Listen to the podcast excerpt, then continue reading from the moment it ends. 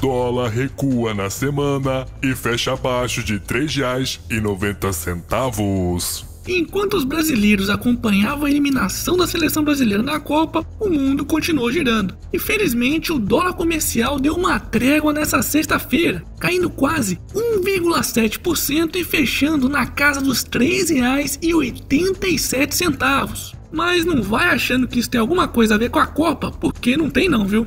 Pois no exterior a moeda norte-americana caiu de forma generalizada após dados da taxa de desemprego nos Estados Unidos ter subido pela primeira vez desde agosto do ano passado.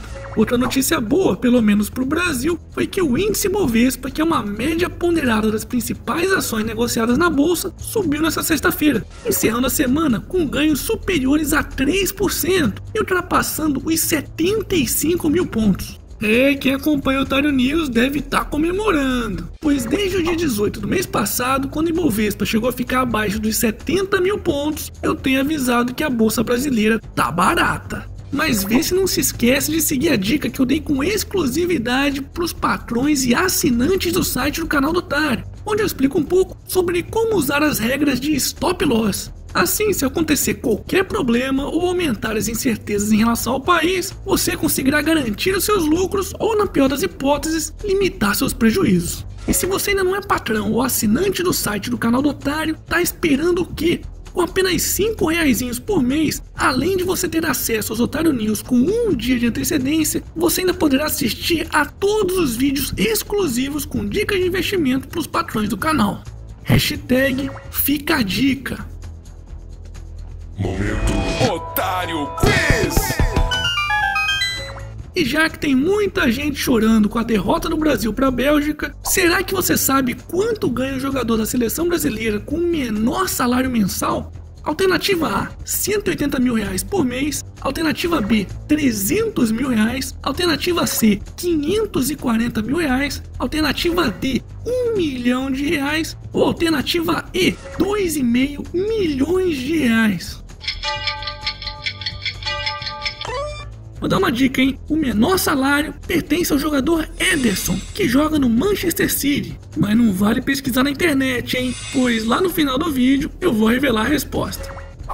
Guerra comercial começa a valer nesta sexta sobre taxa dos Estados Unidos sobre partes de produtos chineses. Após várias semanas de discussões e ameaças, o presidente dos Estados Unidos, Donald Trump, confirmou que a partir da meia-noite dessa sexta-feira começou a valer as tarifas de 34 bilhões de dólares em cima dos bens chineses. Já a China, por sua vez, não deixou barato e anunciou as suas retaliações, impondo tarifas de 25% sobre os produtos importados dos Estados Unidos, ou seja, o correspondente ao mesmo valor de mercadorias chinesas taxadas pelos norte-americanos. Mas e o Brasil nessa história?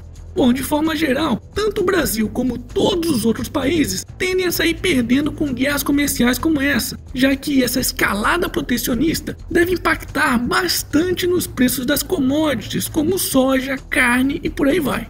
E quando os preços desses produtos aumentam lá fora, acabam aumentando para o consumidor interno também. Portanto, é bom já ir se preparando, pois o futuro não parece nada promissor. E por falar em futuro nada promissor, para 49% dos investidores, Bolsonaro será o próximo presidente. Um levantamento realizado pela XP Investimentos com 146 investidores institucionais, ou seja, gestores, economistas e consultorias, questionou quem eles acham que ganhará as eleições presidenciais em 2018. E para 49% desses investidores, Bolsonaro será o próximo presidente. Outros 26% disseram que o ex-governador de São Paulo, Geraldo Alckmin, deve ganhar, 15% disseram que a vencedora será Marina Silva e apenas 3% apontam Ciro Gomes como vencedor. Bom, eu sinceramente acredito que quando as campanhas eleitorais nas TVs e os debates entre os presidenciáveis começarem de verdade, Bolsonaro será fritado e se bobear não chegará sequer ao segundo turno. Lembrando que Bolsonaro terá pouquíssimo tempo de TV disponível para ele. Mas ainda falta muito tempo para o início do horário eleitoral, que começará só no dia 31 de agosto e terá duração de 35 dias. Portanto, muita coisa ainda vai acontecer até lá. Hashtag vota direito, porra. E para finalizarmos essa edição! Brasil perde da Bélgica e é eliminado da Copa do Mundo da Rússia! Uh, é, gente. Agora é vermos se o Brasil também vai perder nessas eleições. é mesmo, é. A gente joga bola e não consegue ganhar. Foda-se. E esse foi mais um Otário News com as principais notícias do dia. E aí, curtiu? Então se inscreve nessa bagaça e regaceira nesse like. E não se esqueçam de compartilhar em suas redes pessoais, porque esse YouTube tá foda, viu? E curioso para a resposta do quiz de hoje? Então vamos lá. Bom, o jogador com maior salário, muita gente já sabe, é o Neymar, com 12 milhões de reais por mês pelo PSG.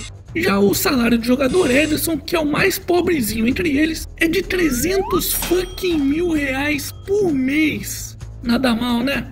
Portanto, a resposta correta é a alternativa B, de bola. E aí, acertou? Parabéns! Mas você não vai ganhar nada com isso, tá? O quê? Não acertou? Não fica triste não. Na próxima você vai acertar.